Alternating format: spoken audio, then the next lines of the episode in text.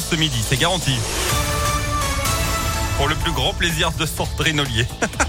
Ça vous fait rire. Bonjour Sandrine. Bonjour Fred, bonjour à On tous. fait d'abord le point sur la météo et avec vous sur euh, l'info à Lyon. Et à la une de l'actualité, le variant Omicron pourrait devenir dominant en Europe d'ici la mi-janvier. C'est ce qu'a dit ce matin la présidente de la Commission européenne. On rappelle que les premiers passes sanitaires sont désactivés à partir d'aujourd'hui. Ça concerne les plus de 65 ans qui n'ont pas encore reçu leur dose de rappel et qui ont reçu leur dernière injection il y a plus de 7 mois.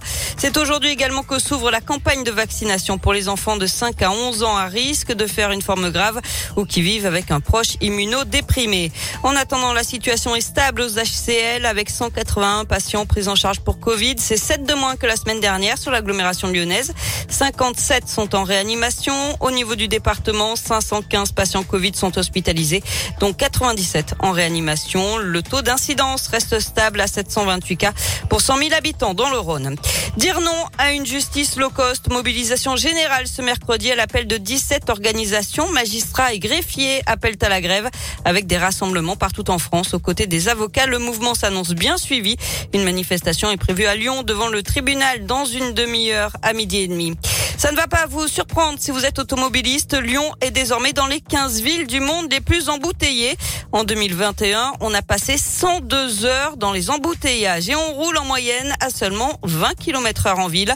Lyon passe à la 34e à la 12e place du classement de l'INRIX, une société américaine spécialisée dans l'analyse du trafic. Et puis à suivre ce soir à la télévision, Emmanuel Macron qui sera sur euh, TF1 et LCI à 21h05 pendant deux heures et sur le thème Où va la France? Le chef de l'État fera le bilan de son quinquennat.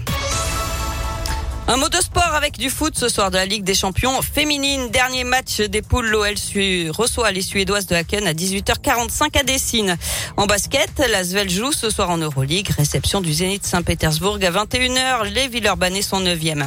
Enfin, on est à 10 jours de Noël Ouais, et oui. vous n'avez peut-être pas encore euh, terminé de remplir la hotte du Père Noël. Alors pourquoi pas commander des cadeaux 100% lyonnais? Léa Dupérin a trouvé quelques idées sympas et locales. Et pour ravir nos papis, tout d'abord, on pense aux confinades, fruits et légumes invendus, récupérés auprès de producteurs, cuisinés et mis en bocaux par de jeunes chefs lyonnais.